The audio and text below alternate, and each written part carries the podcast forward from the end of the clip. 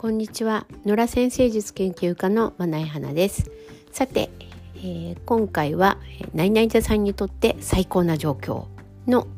双子座さんの回ですね、まあ、双子座さん。おしゃべりで有名な双子座さんですが、うん。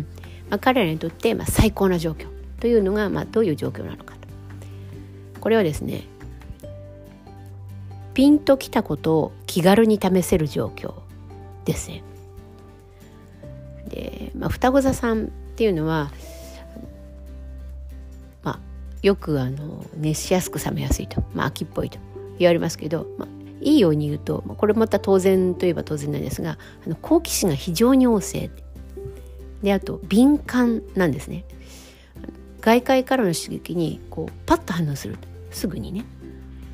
そういうところで鈍い人ってやっぱりいるんですよね。まあ、打っても響かないってやつですけど、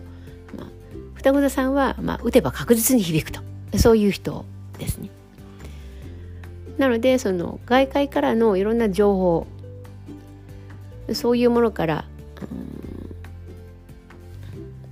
いろいろなアイデアとかが、うん、湧いてきやすいですね。でそれも何て言うか、まあ、もちろんじっくり考えたりすることもあるんだと思うんですけどもじっくり考えるよりもふとしたタイミングでこうふっとねまさにこう何かピンとくるというやつなんですよ。まあ、ピンときたあこれかな？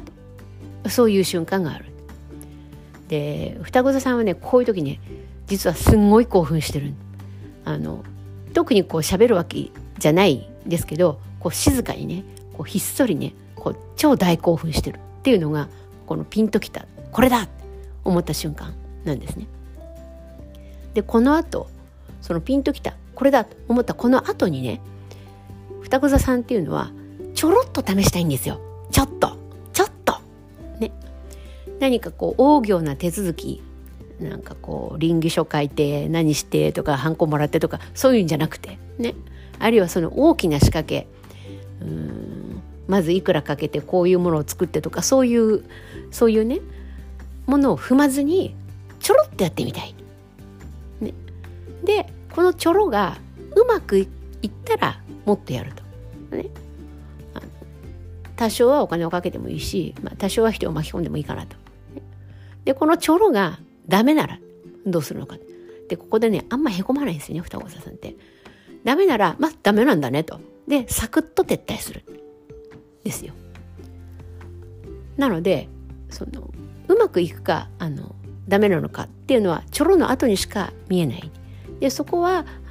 もうたとえ失敗したとしても問題ないのでまずは試してみたい。この思いついたアイデア湧いてきたアイデアこれかなって思ったそれまさにそれをちょっと試せるとこれができるのがもうねすんごい最高ですね。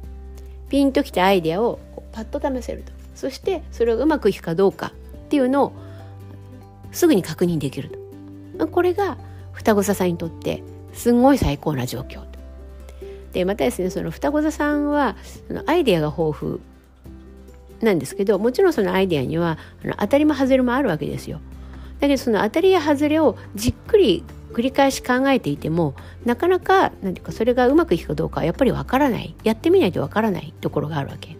なんでその双子座さんこそ何て言うのかねこう図体の大きな組織とかにいてその手続きとか仕掛けみたいなものにあの飲み込まれないようにこうフットワークが明るくて小回りの利くそういうところにいる方が力が発揮できるんじゃないかなと思いますね。今回はここまでです。双子座さんいかがでしたでしょうか？また次回お聴きくださいね。ありがとうございます。